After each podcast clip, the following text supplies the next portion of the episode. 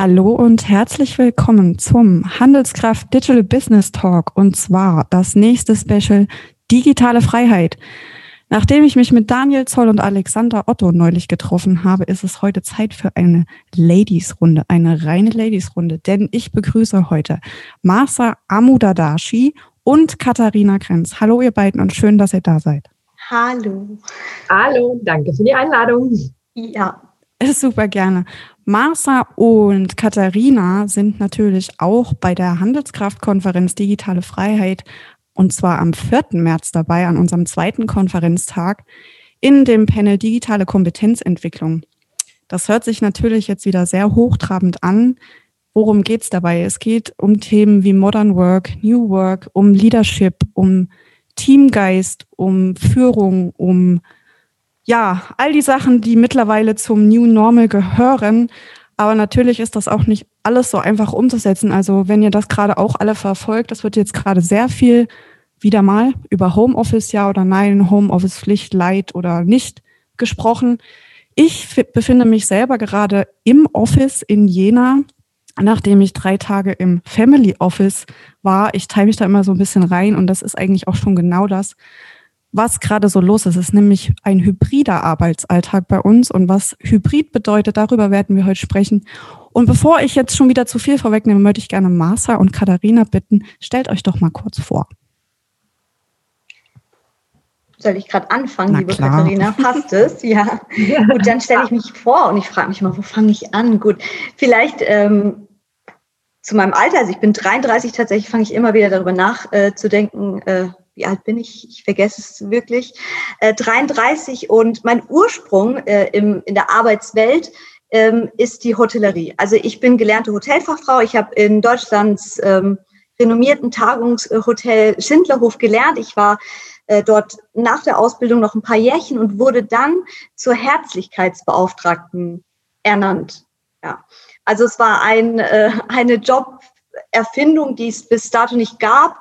Es war meine Aufgabe, ähm, dafür zu sorgen, dass, dass die Mitarbeiter im Unternehmen sich wohlfühlen, dass die Mitarbeiter begeistert sind, dass wir ähm, uns verbunden fühlen und uns mit der Unternehmenskultur identifizieren, so ganz grob gesagt. Ich habe dann nach äh, meiner Schindlerhofzeit ein Studium der Wirtschaftspsychologie drangehängt und parallel angefangen für und ähm, mit Communico zu arbeiten. Wir sind ein Weiterbildungsinstitut und bei Communico ist es meine Aufgabe, Vorträge zu halten, Workshops, Seminare zum Thema Mitarbeiterbegeisterung und Kundenbegeisterung. Also das sind so meine zwei Themenschwerpunkte. Und deswegen freue ich mich sehr, dass wir heute über diesen einen Themenschwerpunkt hier auch sprechen werden.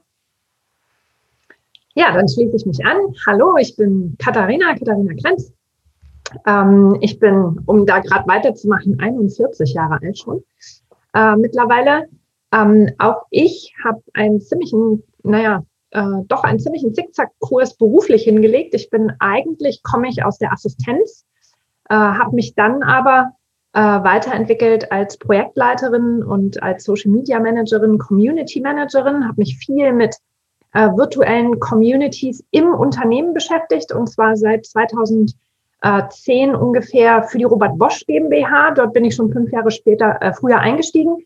Ähm, komme eigentlich aus Mittelstand, dann Großkonzern und beschäftige mich dort ähm, seit 2010 wirklich mit dem Wandel der Arbeitswelt. Erst mit dem Fokus auf Communities und Community Management. Äh, und dann kam irgendwann Working Out Loud dazu. Und dann wurde es relativ schnell klar, äh, worum es geht, nämlich um die Vernetzung von Menschen. Also um die kollektive Nutzung des Wissens in den Köpfen der Menschen äh, und um natürlich äh, New Work, also um wirklich die Veränderungen, die wir heute ganz prägnant sehen, dank Corona. Äh, wir waren schon ein paar Jahre früher dran und haben versucht, über virtuelle Netzwerke, über Vernetzung, über Digital Leadership äh, auf digitalen Plattformen global zusammenzuarbeiten. Äh, das mache ich heute in der zentralen HR. Dort sitze ich äh, im schönen Stuttgart äh, auf der äh, Schillerhöhe, bin dort im HR-Transformationsteam und beschäftige mich dort äh, hauptsächlich mit den Themen Zusammenarbeit, ähm, Wandel der Arbeitswelt, Lernen aus der Krise äh, und Working Out Loud. Und ich habe 2019 noch parallel gegründet, ähm, um als Wollcoach oder Working Out Loud Coach und auch auf meinem Ursprungsthema Community, Community-basiertes Arbeiten, Digital Leadership äh, noch weiter äh, auch mit externen Kunden arbeiten zu können und habe dort mein eigenes Label gegründet, Connecting Humans, und habe damit ein zweites Standbein.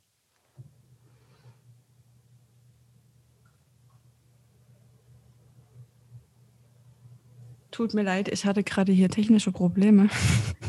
Sorry für die Pause. Ich bin einfach auch so geflasht äh, von dem, was ihr jetzt schon erzählt habt, denn da steckt ja eigentlich schon alles drin, ähm, was nicht nur uns heute bewegt, sondern was uns spätestens seit März 2020 alle bewegt, nämlich, Katharina, das, was du gerade gesagt hast, Connecting Humans. Ne? Es ist unglaublich, wie schnell, relativ schnell es eigentlich dann doch ging, diese Hürde zu überwinden. Wir haben ja auch alle, als wir ins Homeoffice sind, gedacht, boah, wie soll das gehen? nicht nur diese interne Kommunikation und Zusammenarbeit, sondern natürlich auch Projekte mit dem Kunden. Ne? Wie soll das funktionieren? Ähm, wir merken alle, Remote Works, wenn man nicht nur die richtigen Tools hat, sondern auch das richtige Mindset. Und ich bin der Meinung, dass gerade diese, dieses Mindset viel entscheidender ist als irgendwelche fancy Tools und Technologien, die da rauskommen. Klar ist das alles immer ein Kreislauf von Nutzerbedürfnis und Nutzererwartungen. Eine Technologie kommt, du führst die ein, aber wenn du gerade jetzt auch in deinem Unternehmen nicht das richtige Mindset hast und auch verkörperst, dann wird's nichts. Ähm, könnt ihr vielleicht ein bisschen aus dem Nähkästchen plaudern, welche Erfahrungen ihr mit offenem und oder geschlossenem Mindset so gemacht habt in den letzten vielleicht lassen wir es mal bei dem letzten Jahr, ne, seit, ähm, seit Corona. Genau. Vielleicht fange ich diesmal an, ähm, ja. einfach weil ich ein paar Jahre Vorsprung habe. Und ähm, tatsächlich, als ich aufgewachsen bin und zur Schule gegangen bin, war das Thema Fixed Mindset ähm, noch tatsächlich gelebter Alltag. Das heißt, ich habe in meiner Schulzeit immer noch gehört, Mensch, Katharina, mach lieber was mit Sprachen, das mit dir und Mathe, das wird nichts. Du kannst kein Mathe du bist so und so, du kannst das und das. Und das war damals ähm, auch zu Zeiten meiner Eltern, äh, als wir Karriere noch völlig anders betrachtet haben, war das einfach äh, gängiger Glaubenssatz, dass man Dinge, die man anfängt, Dinge, die man tut, Dinge, die aber auch den Fähigkeiten und dem Talent entsprechen, dass man die auch durchgehend macht. Also mein Vater wusste schon mit dem Studium, ähm, wie sein Job aussieht und hat das durchgezogen bis zur Rente. In unserem jetzigen Alltag sehen wir, dass Growth Mindset immer, immer stärker kommt. Ich würde sagen, die Bewegung hat vor ungefähr zehn Jahren auch angefangen, zehn, 15 Jahre. Da hatte ich das erste Mal mit dem Thema Growth Mindset zu tun. Und heute sehen wir, dass wir jeden Tag neu lernen können. Dass wir jeden Tag in der Lage sind, uns weiterzuentwickeln, uns weiterzubilden und Dinge tun können, die eben nicht unseren angestammten Talenten entsprechen. Und das Einzige, was es dafür braucht, ist, Offenheit und Neugierde, also die richtige Einstellung, die richtige Haltung. Und wenn wir wissen, wir können jeden Tag neu lernen, dann werden wir vielleicht nicht die Besten in unserem Fach sein. Also ich wurde auch natürlich dann nicht mehr Mathe-Profi, habe aber Mathe mit ins Abitur genommen, einfach weil ich hatte plötzlich einen anderen Lehrer, der gesagt hat, du kannst das noch nicht. Und dieses eine Wort hat für mich damals plötzlich eine Tür aufgemacht, die dahin führte, nämlich, dass ich angefangen habe, an mich selbst zu glauben und mich mit Menschen zu umgeben, die den gleichen Glauben aufbringen und die mir helfen. Weil dieses Lernen von anderen, das nächste große Thema, mit dem wir uns nicht nur heute in dem Talk, sondern auch grundsätzlich seit äh, der Digitalisierung verstärkt äh, beschäftigen, dieses Lernen von und mit der Hilfe von anderen ist etwas wahnsinnig Mächtiges. So und wenn man an sich selbst glaubt, wenn man offen und neugierig sich neue Themen anschaut. Dann kann man die lernen, dann kann man das machen. Und wir sehen heute die Karrierewege in dem Zickzackkurs, den ich gegangen bin, sind mittlerweile völlig normal.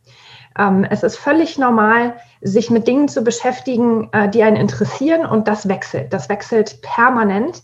Und ich glaube, genau da sind wir bei dem Thema nicht nur Mindset, sondern auch Skillset, also die Fähigkeiten, die man sich ja dann aneignet, auch durch neue Tools. Wir sehen ja immer diesen Dreiklang, äh, Toolset, Skillset, Mindset. Ähm, diese neuen Fähigkeiten, die sich dadurch noch viel stärker ausprägen lassen, die sich permanent weiterentwickeln. Und da agil zu bleiben oder flexibel zu bleiben, beweglich zu bleiben, bis ins hohe Alter, ist, glaube ich, eine der Kernkompetenzen für die Zukunft. Amen. Da, da kann ich. Da, nee, danke, wirklich, Katharina, also, da kann ich, du, ja. Das hat, hat sie, finde ich, wunderbar auf den Punkt gebracht und mich äh, sogar äh, mit einbezogen, weil ich genau, ähm, genau diese gleiche Problematik in meiner Schulzeit hatte. Ich konnte nie Mathe. Mein Mathelehrer hat mir immer gesagt, du kannst kein Mathe. Meine Eltern haben mir gesagt, du bist ganz, also du hast kein mathematisches Verständnis. Und da sprechen wir dann ähm, darüber, dass sich irgendwann so limitierte Bilder, limitierte Bilder entstehen und ich mir dann selbst ich selbst irgendwann glaube, okay, ich kann wirklich kein Mathe und aufgebe. Das heißt, gar nicht mehr versuche, wirklich besser zu werden äh, in, in diesem Fach. Und das, ich finde es fatal und deswegen hat Katharina es gerade auf den Punkt gebracht, offen zu sein, ähm, eine offene Haltung, eine, positive Haltung, daran zu glauben, dass man Dinge schaffen kann, wenn man äh, eben, eben sich die Zeit dafür nimmt und ähm, da, da bin ich auch ganz, ganz fest davon überzeugt. Ja. Und dann sich auch äh, zum Teil Potenziale entfalten können. Nur dadurch. Ja, um jetzt mal bei diesem Thema äh, noch nicht zu bleiben. Ähm, ich, ich denke gerade so in, oder ich versuche gerade so in den Kopf äh, unserer GF zu gucken oder auch in die Teamleads unserer Teams. Und dann frage ich mich, ähm, was wäre denn dann jetzt die beste Variante? Ich habe mal angenommen, wir spinnen jetzt mal ein Beispiel. Wir haben ein Team aus zehn Leuten. Ja, da ist äh, jemand dabei, der unglaublich kreativ ist, der äh, ganz vor Ideen nur sprudelt, der die aber vielleicht nicht so gut auf Papier oder auf digitales Papier bringen kann, dann haben wir jemanden, der unglaublich gut mit Zahlen ist. Ja, also der Analytics drauf hat und der sich auch gerne Zahlen anguckt. Dann haben wir jemanden, der gut in Organisation ist, der Events organisiert, der Leute anruft, der, also wenn ich der sage, meine ich natürlich auch immer die, ne? ist mir mhm. ganz wichtig, ähm, weil ich habe ja gesagt, jemanden, der, ähm, wollte ich nur gesagt haben. So, ähm, also ihr wisst, wo die Reise hingeht. Ist ja. es denn dann nötig, jemand, der oder die etwas nicht so gut kann, zu sagen, ich möchte aber, dass du auch Spezialist, du bist zwar Spezialist für deine Service- oder Channel-Unit, ich möchte aber auch, dass du in den anderen Bereichen, die dein Team betrifft, gut wirst, beziehungsweise darüber Bescheid weißt.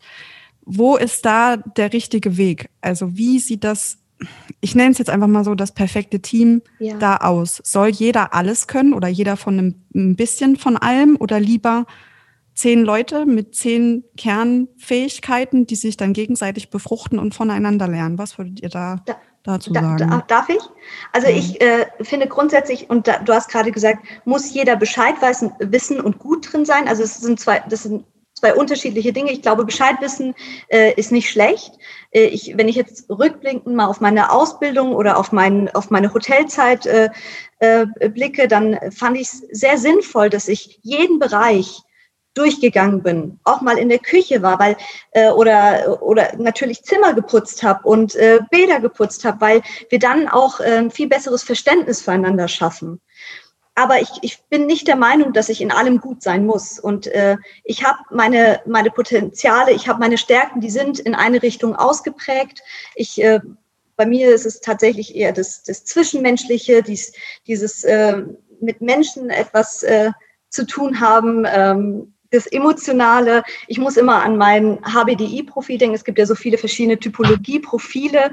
Und ähm, ich habe zum Beispiel über, wirklich laut dem Profil auch kein mathematisches und logisches Denkvermögen. Äh, ich bin mittelmäßig, was Organisation und Kreativität angeht, also ganz stark ausgeprägt im zwischenmenschlichen und emotionalen Bereich. Und ich finde es tatsächlich auch sinnvoll, dass man mich dort eingesetzt hat. Und, ähm, und das haben meine damaligen Führungskräfte, meine, meine Chefs erkannt. Da liegt das Potenzial. Und wir suchen jetzt eine Aufgabe. Wir suchen tatsächlich, und wenn es keine Aufgabe gibt, wenn es schon keinen bestehenden Job für die Master gibt im Unternehmen, dann schaffen wir einen. Und äh, damit wir sie genau da fördern, wo sie, wo sie stark drin ist. Und ich glaube, das, das, ähm, das war auch tatsächlich der Grund, warum ich noch weitere drei, vier Jahre geblieben bin. Und ähm, Potenziale zu erkennen und sie zu stärken, ist äh, meiner Meinung nach eine sehr wichtige Führungsaufgabe. Ja, auf jeden Fall. Katharina, ja. magst du auch noch was dazu sagen?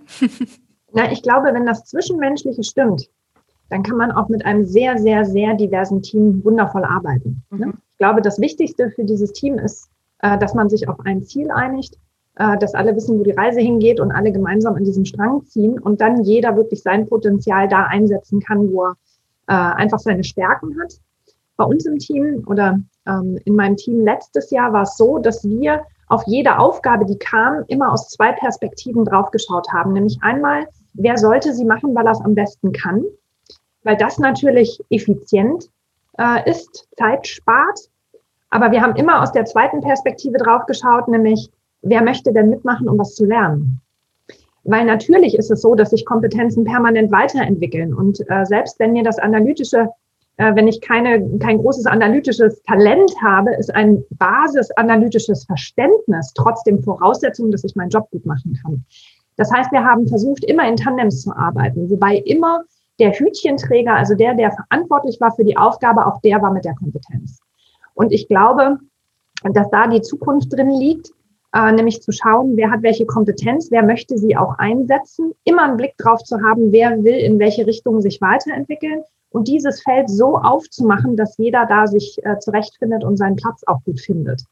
Weil tatsächlich alle in Kompetenzen reinzuzwingen, auf die sie vielleicht keine Lust haben oder die keinen Spaß machen, bringt nichts. Das äh, führt dann tatsächlich zu wahnsinnig vielen Reibereien. Und vor allen Dingen, wenn das Kompetenzgefälle zu unterschiedlich ist. Und auch das habe ich schon erlebt. Also Non-Digitals mit Digitals zu kombinieren, ist super, wenn die Digitals Non-Digital lernen wollen und die Non-Digitals Digital lernen wollen. Aber wenn die Haltung nicht stimmt und das Verständnis nicht da ist, verbrennt man jedes Team und jede Beziehung. Und das ist absolutes Gift und absolut schädlich.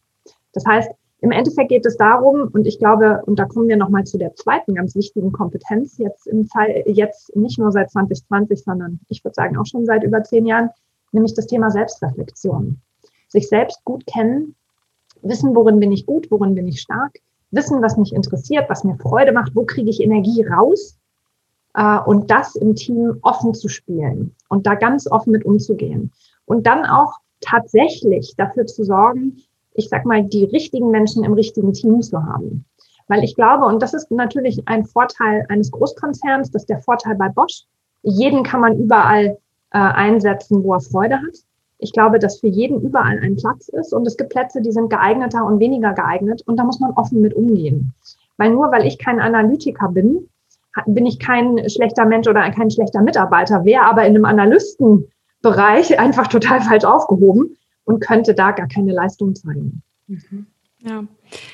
Darf ähm, ich da noch was ergänzen, liebe Franzi? Na gerne. Äh, weil ich das, äh, das, weil ich das auch als einen sehr wichtigen Punkt erachte, mit der Selbstreflexion, sich selber gut zu kennen, zu wissen, äh, wie bin ich, wie tick ich, wie kommuniziere ich. Also das alles immer regelmäßig zu reflektieren. Aber mindestens genauso wichtig finde ich es nämlich auch, gerade wenn wir in Teams mit unterschiedlichen Charakteren, mit unterschiedlichen Kompetenzstärken arbeiten, zu, zu wissen, wir sind unterschiedlich und ich darf nicht von, von mir auf andere schließen. Okay. Und, ähm, und das ist, glaube ich, auch ein ganz wichtiger Punkt, äh, nicht alles ähm, irgendwie fehl zu interpretieren oder misszuinterpretieren, weil, weil, die, weil die Menschen eben nicht so ticken wie ich.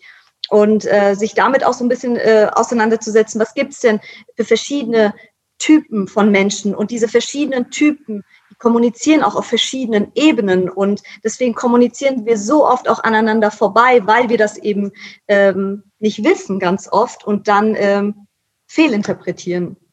Ja. Auf jeden Fall. Also meine nächste Frage wäre eigentlich gewesen, wie kitzle ich denn so eine Selbstreflexion und auch eine ähm, offene Kommunikation aus meinen Teammitgliedern raus, weil es ist nun mal nicht jeder auch so von vornherein so offen, selbstreflektiert vielleicht schon, aber nicht so, dass man das jetzt auch gleich, ich meine, ich habe jetzt zum Beispiel zwei neue Kolleginnen, ja, und ähm, da sehe ich jetzt in den ersten zwei Wochen schon so eine krasse Entwicklung. Am Anfang waren die so ganz leise und ganz schüchtern und haben auch immer ihr Mikro ausgehabt und haben auch, wenn der äh, Head of Marketing was gesagt hat, immer ganz brav genickt und niemals widersprochen und so weiter. Ne?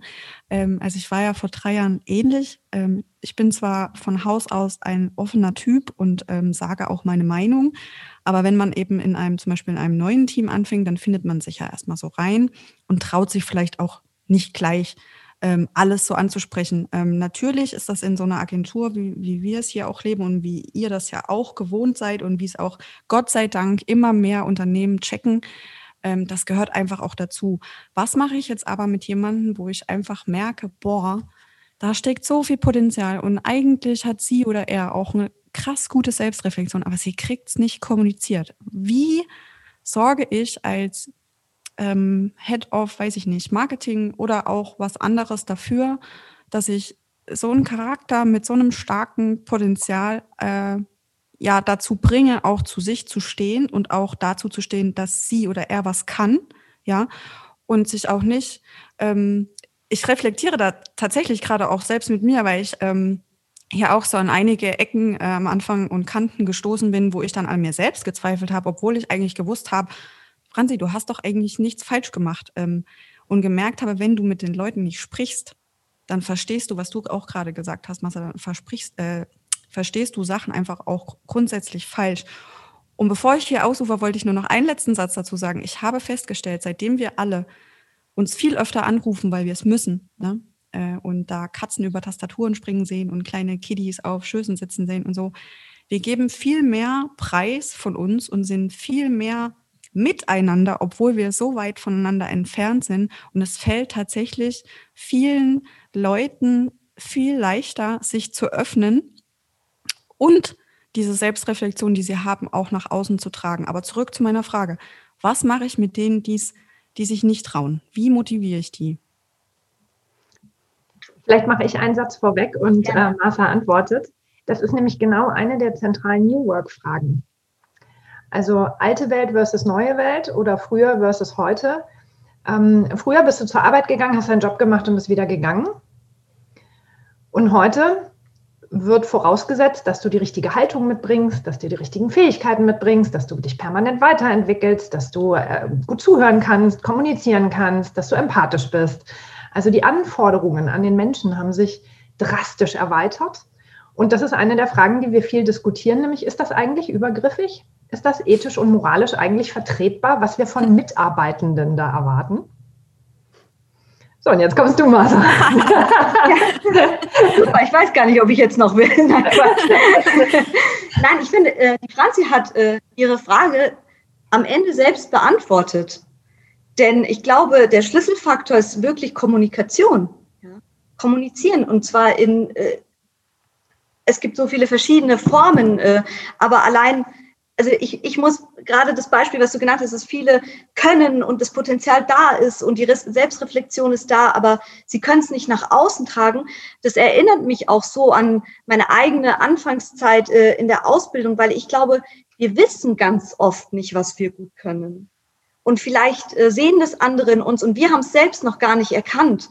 Und, ähm, und ich war in der Schule immer so eine mittelmäßige Schülerin. Ich, ich war in keinem Fach wirklich außerordentlich gut, bis auf Sport, aber es war immer so, ich bin überall immer so durchgeflutscht, habe es gerade so geschafft. Das war ja ähm, auch mein Anspruch, also ich hatte auch keinen höheren äh, Anspruch an die Schule, aber dann kam ich in, äh, äh, in, die, in die Arbeitswelt, in die Berufswelt und ich wusste zu Beginn gar nicht, wo wirklich meine Stärken liegen, bis ich das erste Feedbackgespräch damals äh, geführt habe mit meiner mit meiner Tagungsleiterin, die dann zu mir gesagt hat, Martha, du, du kannst, du hast so ein unglaubliches Talent, mit unseren Kunden, mit unseren Gästen zu sprechen, umzugehen. Du kriegst hier einen Lobesbrief nach dem anderen, du kriegst Trinkgeld ohne Ende. Also du, da steckt was in dir. Und ich weiß noch, dass ich wirklich ein Stück größer aus diesem Gespräch rausgegangen bin und plötzlich wusste, okay, das kann ich gut. Und dann habe ich selbst angefangen, an dieser Stärke zu arbeiten, mich weiterzuentwickeln, noch besser zu werden.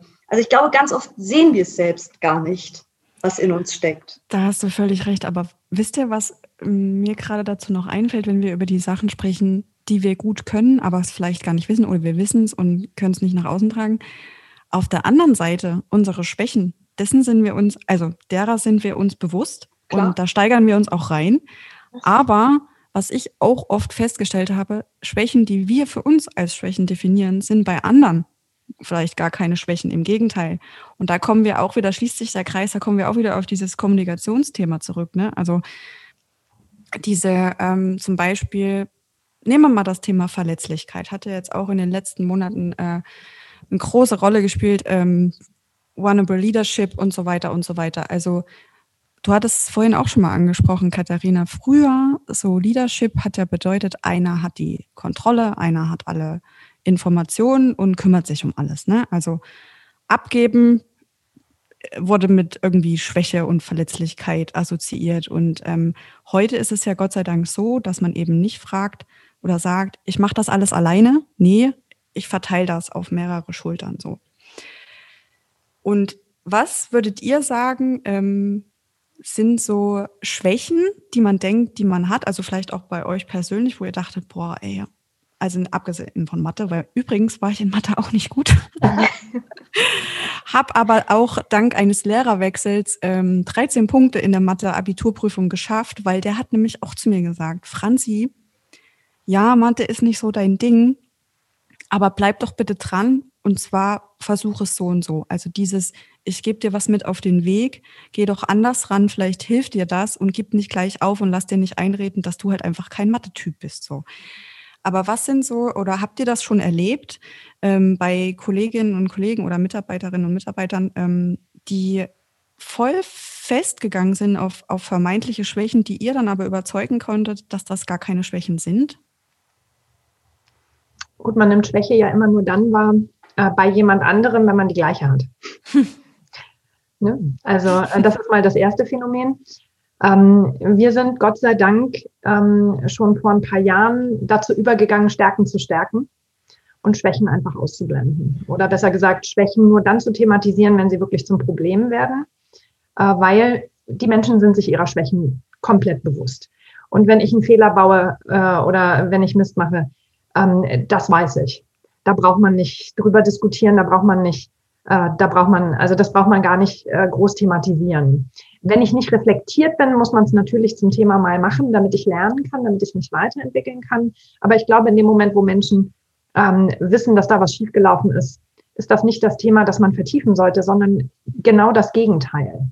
Menschen wachsen, wenn sie stolz auf sich sind, wenn sie an sich selbst glauben, wenn sie äh, Anerkennung, Wertschätzung und Aufmerksamkeit erfahren. Das sind, äh, ist eine, ein, ein Dreiklang, der unerlässlich ist mittlerweile. Ähm, und auf dem eigentlich komplett Führung auch beruhen sollte. Äh, oder grundsätzlich der Umgang miteinander, grundsätzlich die Kommunikation. Weil wir wachsen über uns hinaus, wenn uns jemand was zutraut. Wir wachsen über uns hinaus, wenn wir uns selber etwas zutrauen. Menschen wollen leisten, wollen Erfolg haben, wollen vorwärts kommen. Daran Davon sind wir zutiefst überzeugt. Das ist allerdings ein anderes Menschenbild als das, was noch im Industriezeitalter gang und gäbe war. So, und dieses Umdenken, das hat stattgefunden oder besser gesagt, das kommt ja durch Globalisierung, Digitalisierung, durch den äh, demografischen Wandel und den damit verbundenen Wertewandel. Die Welt oder unsere Themen werden nun mal komplizierter und komplexer. Einer alleine kann es nicht mehr absehen. Wir brauchen heute datengeschützte, äh, datengetriebene IT, Software, Plattformen, die uns diese Rechenleistung abnehmen, weil wir das schon alleine nicht mehr hinbekommen. So, und damit ist das Bewusstsein eigentlich klar, wenn einer allein das nicht mehr hinbekommt, dann geht natürlich die Kompetenz ins Team, also äh, Teams mit unterschiedlichen Kompetenzen. Und wir sehen, diese Teams, die früher noch in einem Büro gesessen haben, sind heute schon global über den Globus verteilt. So, und in dem Moment muss ich Kontrolle abgeben, muss ich vertrauen, muss ich die Entscheidungsfähigkeit auch dahin geben, wo die Arbeit tatsächlich passiert. So, und damit einher geht natürlich oder kommen natürlich jetzt die Themen wie Positive Leadership, Vulnerable äh, Leadership, Digital Leadership, also wie auch immer das Kind jetzt heißt. ähm, ich glaube, es zahlt alles einfach nur darauf ein, dass sich das Menschenbild verändert hat, dass wir sehen, ähm, dass die Welt sich einfach verändert hat und äh, wir dem entsprechen äh, wollen. Ja, ähm, Mascha, magst äh, sorry, jetzt habe ich es doch gesagt. Ah, Ach, Mascha, Entschuldigung. Ist niemand immer aufgefallen. Alles gut. Ähm, magst du dazu noch was sagen? Oder bist du auch so geflasht wie ich? Ich bin geflasht. Nein, wunderbar auf den Punkt. Ich, ich habe auf jeden Fall aber noch eine Frage dazu. Ähm, du hast gesagt, Katharina, ähm, wir stärken Stärken und Schwächen werden ausgeblendet. Und dann hast du als Beispiel für eine Schwäche genannt, wenn ich einen Fehler mache oder wenn ich Mist baue, dann weiß ich das und dann muss das auch nicht vertieft werden. Hm, bedeutet das, dass Fehlerkultur für dich was anderes ist. Ich frage aus folgendem Grund.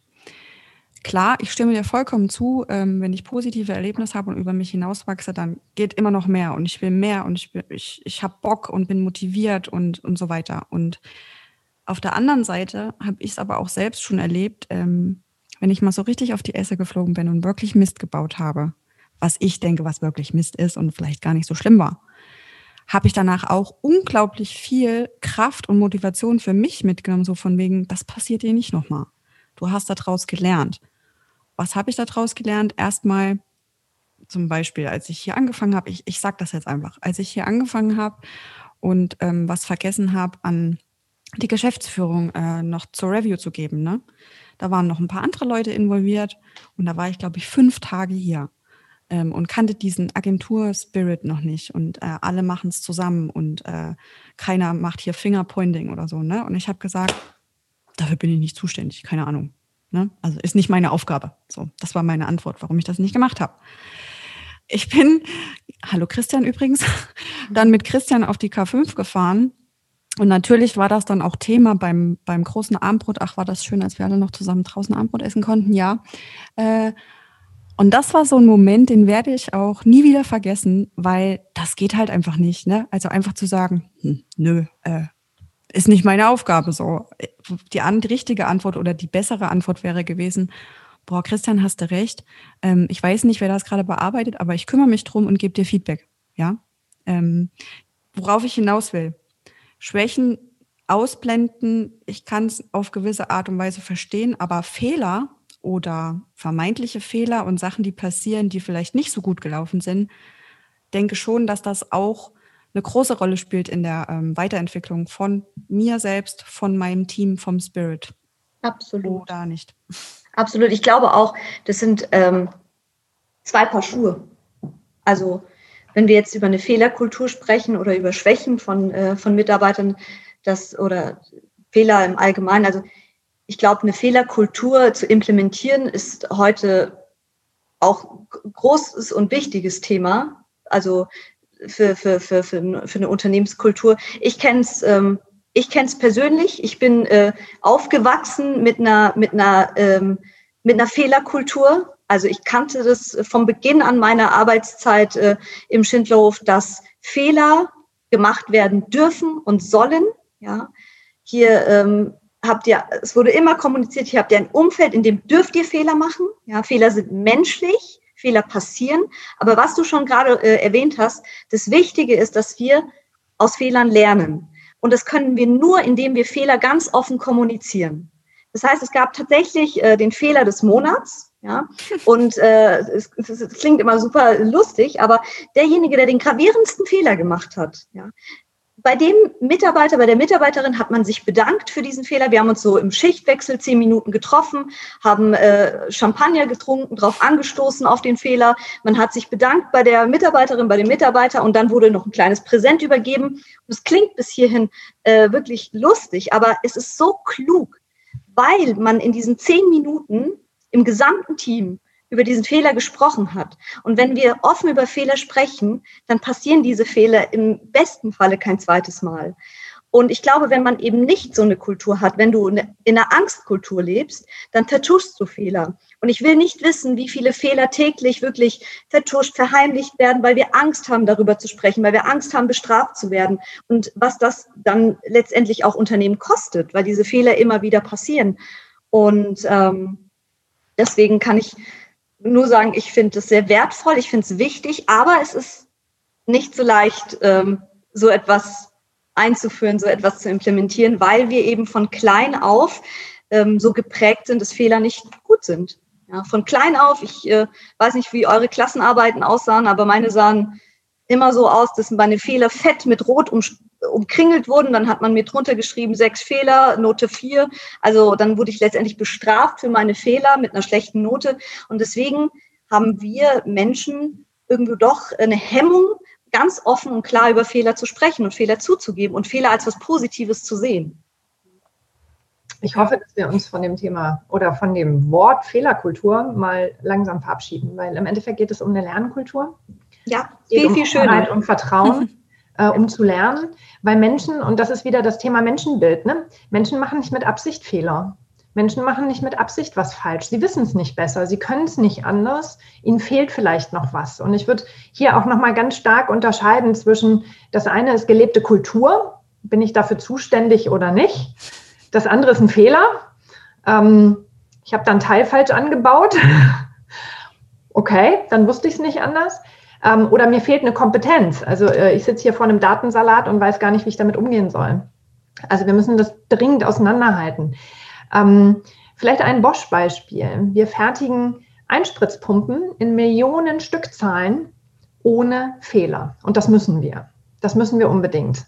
Ne? Oder Bremsen, ABS, ESP, weil wenn das versagt, da hängen Menschenleben dran. So, in dem Moment darf man keine Fehler machen. Natürlich nicht. Ne? Und wir sind darauf ausgerichtet, Fehler zu vermeiden. Jetzt im heutigen Zeitalter vom automatisierten und autonomen Fahren, wo sich überhaupt noch niemand auskennt, sind Fehler an der Tagesordnung. Und wir müssen sie machen, um zu lernen, um weiter uns weiterzuentwickeln. Das ist aber 180 Grad auf der komplett gegenüberliegenden Seite. Und beides hat eine Daseinsberechtigung. Und beides wird auch die nächsten Jahrzehnte weiter Daseinsberechtigung haben. Denken wir an Health, also Gesundheitswesen. Auch da, ihr, keiner will, dass der Operateur einen Fehler macht. Keiner will dass ähm, beim Pilot schief läuft. Der Zahnarzt, bitte keine Fehler machen. Also es gibt einfach, ähm, es gibt einfach Tätigkeiten, ähm, da darf man keine Fehler machen. Und hingegen gibt es wieder Tätigkeiten, die brauchen diesen Experimentierstatus, um aus Fehlern zu lernen. Und beides gehört einfach normal dazu. Die Frage ist, wie gehe ich damit um? Machen wir Fingerpointing und bestrafen wir Menschen, wenn sie Fehler machen? Oder schauen wir auf das, was gut gelaufen ist und fördern das? Weil wenn der Fehler bekannt ist und man drüber geredet hat und es gar kein äh, Fehler im Verhalten war, sondern nur aus Mangel an Kompetenz, also Unwissenheit, dann ist es keine Schwäche. Es ist keine Schwäche des Menschen als solches. Ja? So, und ich glaube, wenn wir mit dem richtigen Menschenbild, mit dem richtigen, mit der richtigen Haltung daran gehen, dann können wir uns äh, zwischenmenschlich ganz, ganz, ganz, ganz viel furchtbare Dinge, an die wir uns aus der Schule noch erinnern, im Berufsalltag direkt sparen und können tatsächlich, so wie Martha gesagt hat, aus diesen Fehlern ganz wunderbar lernen und sie wirklich zur Weiterentwicklung nutzen. Weil Menschen wollen keine Fehler machen. Und wenn ich weiß, was Martha letzte Woche für Mist gebaut hat, dann bin ich doch nicht bescheuert und mache den gleichen nochmal. Und das nicht, weil ich dann nicht nochmal Champagner dafür kriege, äh, sondern weil es einfach unangenehm ist, einen Fehler, den ich kenne, zu wiederholen. Ne? So, und wenn ich ihn doch wiederhole, bin ich die Erste, die weiß, dass ich ähm, da ein bisschen blöd war. Und dann muss nicht mein Chef kommen im Vier-Augen-Gespräch und noch drauf rumreiten. Ja, oder vor versammelter Mannschaft drüber reden. Weil das ist nicht auf Augenhöhe. Das entspricht nicht dem positiven Menschenbild. So, und diese Differenzierung, die müssen wir dringend machen. Und für mich ist auch das wieder ein riesiges Thema bei New Work. Ach, ich könnte ewig zuhören, das ist so schön. Ähm, wir haben jetzt schon wirklich ganz, ganz viele wichtige Punkte angesprochen. Kommunikation, äh, Transparenz, äh, Vertrauen, Aufgaben abgeben, ähm, Lernkultur, Wissensverteilung. Ich habe noch eine Frage zum Punkt Vertrauen. Ähm, so wie wir gerade oder viele von uns arbeiten, auch die, die vorher vielleicht noch gar nicht so in dieser New Work-Welt angekommen waren, hat auch sehr viel mit Vertrauen zu tun. Ja, also ich schicke meine Leute ins Homeoffice und vertraue denen, dass die auch dort gute Arbeit leisten und auch gute Arbeit leisten wollen. Ähm, nun habe ich heute eine Schlagzeile gelesen, in der stand, Experten warnen vor dem Homeoffice. ich finde es unglaublich, dass man 2021 tatsächlich und es sind nicht wenige. Ne? Also es liegt, glaube ich, gar nicht mal so ran, dass die nicht in der Lage wären, äh, also bestimmte Unternehmen, ihre Mitarbeiterinnen und Mitarbeiter mit den richtigen Devices und den Tools und äh, dem Hardware- und Software-Setup auszustatten. Ich glaube, viele haben einfach noch nicht gelernt, was es heißt, zu vertrauen. Also die denken, ja, meine Mitarbeiterinnen und Mitarbeiter, die kommen jeden Tag ins Büro ich sehe, dass die, äh, dass sie da sind. Das heißt für mich, die arbeiten. Muss ja auch nicht so sein, aber ähm, was haltet ihr davon? Also ähm, dieses ganze Thema ähm, Homeoffice und ähm, ich meine, wir wissen all, oder ich habe selbst auch in meinem Team gemerkt, seitdem wir im Homeoffice sind, dass es so unglaublich wie produktiv wir sind. Also wenn ich mich selbst jetzt sehe, die Zeit, die ich im Family Office habe, die ist einfach mal begrenzt. Ja, also ich weiß genau, in einer halben Stunde ähm, klatsche ich mit meiner ähm, Teenie-Tochter ab. Die kümmert sich dann eine Stunde um die Kleine. Dann habe ich genau eine Stunde. Mhm. Und in der Stunde schaffe ich für Olli, hör mal kurz weg, schaffe ich viel mehr als in drei Stunden hier im Büro. So, ähm, woher kommt es, dass erstens so eine Schlagzeile da ist, die ja auch, ähm, obwohl sich viele für Homeoffice aussprechen in Deutschland, dass die einfach äh, noch Anklang findet und wo, wo kommt die her? Was meint ihr? Darf ich davor, darf ich da, darf ich dazu kurz was sagen? Gar, ich will, da gar, nicht, ich will da gar nicht weit aus und ich habe nur vor zwei, drei Jahren so einen wunderbaren Vortrag gehört von Richard David Precht und äh, der hat es so mega auf den Punkt gebracht. Er hat nämlich gesagt, es gibt so viele Menschen, und da war Homeoffice ja noch nicht so aktuell, da haben sich viele Menschen Homeoffice gewünscht, und äh, aber nicht so aktuell wie heute äh, das Thema.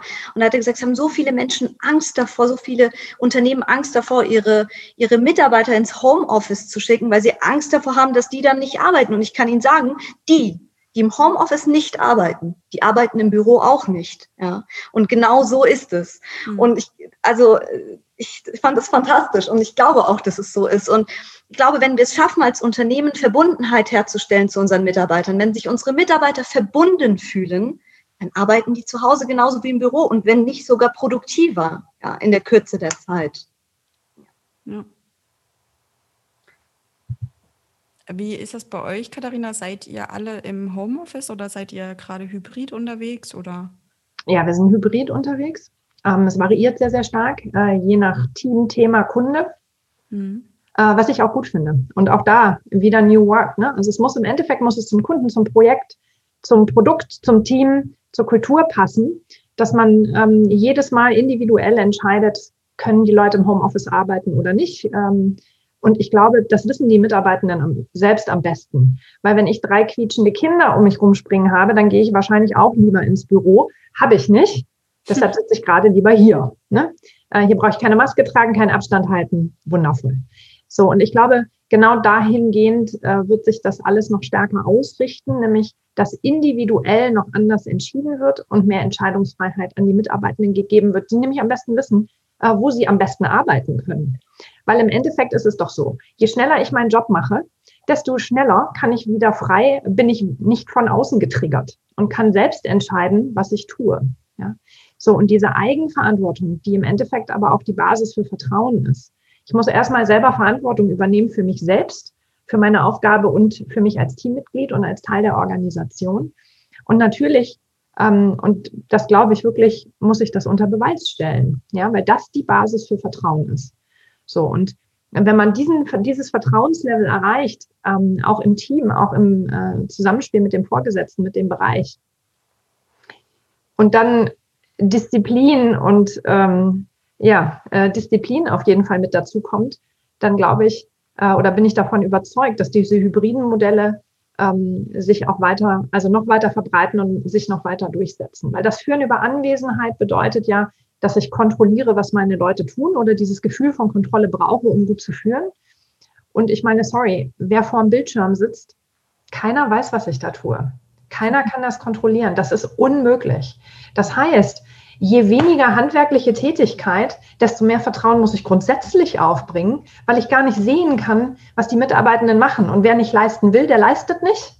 Aber wer leisten will, findet Mittel und Wege. Und ich glaube, wir müssen eher dahingehend ähm, uns, und das ist mein ganz persönliches Anliegen, äh, dahingehend entwickeln, dass wir dieses furchtbare Wort Work-Life-Balance mal äh, bitte über Bord werfen, weil das ist alles Lebenszeit und schauen, wie wir Lebenszeit gut gestaltet bekommen, dass Leute Verantwortung für sich übernehmen, Verantwortung für ihre Aufgabe, für ihre Rolle, für die Funktion und das Unternehmen und wir sie in dem bestärken, in dem schützen und sie nicht überlasten oder überfordern. Weil wenn ich sehe, was gerade in Familien abgeht, wenn ich sehe, wie die Rolle der Frau sich jetzt gerade wieder im Corona-Zeitalter eher rückwärts entwickelt, oh ja. weil wer kümmert sich denn um die Kinder? Wer kauft denn ein? Wer macht denn den ganzen Haushalt und arbeitet vielleicht noch? Das kann nicht sein. Also das ist nicht New Work. So, das heißt, ich glaube, unsere Aufgabe ist, diesen Rahmen vernünftig zu gestalten, hybrid anzubieten, zu ermöglichen und die Leute auch zu befähigen, äh, das hinzubekommen. ähm, dass sie in diese, ähm, in die Selbstverantwortung gehen und sie dann mit allem auszustatten, was sie dafür brauchen und uns komplett frei machen von der Idee, Menschen kontrollieren zu können. Gutes Stichwort, freimachen von. Ich habe nämlich noch eine Abschlussfrage. Also ich könnte tatsächlich mit euch gerade ewig weiterreden. Ähm, aber wir wollen natürlich auch noch nicht zu viel vorwegnehmen ähm, von der Konferenz und ähm, euren Keynotes. Ähm, eine abschließende Frage habe ich. Ähm, Martha, ich wollte dich gerne mal fragen, oder fang du doch bitte an. Was ist denn für dich digitale Freiheit? Für mich digitale Freiheit. Ja, diese, diese ein Stück weit auch Unabhängigkeit. Ich merke das, äh, ich, ich, das ist eine, eine eine Zeit, in der ich auch sehr viel lerne, weil mein Job war immer von meiner Präsenz abhängig. Ich bin immer zu jedem Vortrag, zu jedem Seminar, zu jedem Workshop gefahren.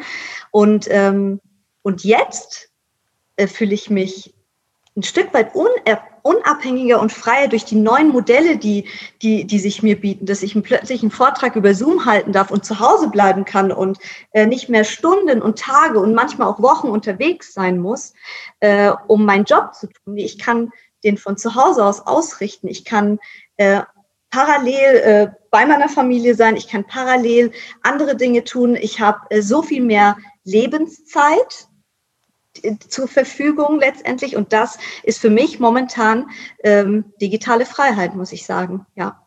Ja. Und bei dir, Katharina? Ich bin schon gespannt auf deine Antwort. Ja, für mich ist es die Rückbesinnung auf Menschlichkeit. Tatsächlich. Weil das, äh, das das Thema ist, was es hervorbringt. Weil wenn ich von überall arbeiten kann, wenn ich ähm, alles tun kann, weil die Welt sehr klein geworden ist, durch das Internet und durch die digitalen Tools, die wir zur Verfügung haben. Ich kann äh, 24-7 Wissen aufnehmen, lernen, mich mit anderen vernetzen, mit anderen austauschen. Ich kann mit quasi jedem Menschen auf diesem Globus, der ans Internet ähm, mit dabei ist, den kann ich erreichen, den kann ich finden. Ähm, und mit dem ähm, kann ich mich weiterentwickeln. Für mich bedeutet es die Rückbesinnung auf das, was uns Mensch sein lässt und zum Menschen macht. Und für mich ist es eine große Verlagerung hin zu dem, wer wir sind und was wir können und können wollen. Super spannend, ne? Also wer hätte es gedacht, dass dieses Internet mal da, zu solchen Antworten führt? Also, dass wir einfach auch, wenn ich äh, zusammenfassen oder es versuche zusammenzufassen, was äh, du gesagt hast, Martha, ähm, dass wir einfach unseren ja, unseren Arbeitsalltag nach unserem Leben ausrichten und nicht umgekehrt, ne? dass wir die Freiheit haben, dort zu sein und zu arbeiten und zwischendurch einfach auch mal Wäsche zu waschen oder was zu kochen und äh, dann wieder viel gestärkter weiterzumachen. Und diese Rückbesinnung auf die Menschlichkeit, ähm, ja, ich glaube, das ist ein ganz tolles Abschluss, ähm, Abschlusswort. Ähm, ich bedanke mich ganz, ganz herzlich bei euch beiden. Das hat super viel Spaß gemacht. Ich bin jetzt schon enorm gespannt auf eure Keynotes am 4. März 2021 auf der Handelskraftkonferenz Digitale Freiheit. Ähm, ich wünsche euch alles, alles Gute. Bleibt schön gesund. Wir hören und sehen uns spätestens am 4. März. Und ja, das war, das war richtig gut. Vielen Dank. Vielen lieben Dank. Sehr, sehr gerne. Das Danke euch zwei auch. Ich freue mich auf die digitale Freiheitskonferenz. Ich bleibe nämlich zu Hause. ja, ich freue mich ähm, auch sehr drauf.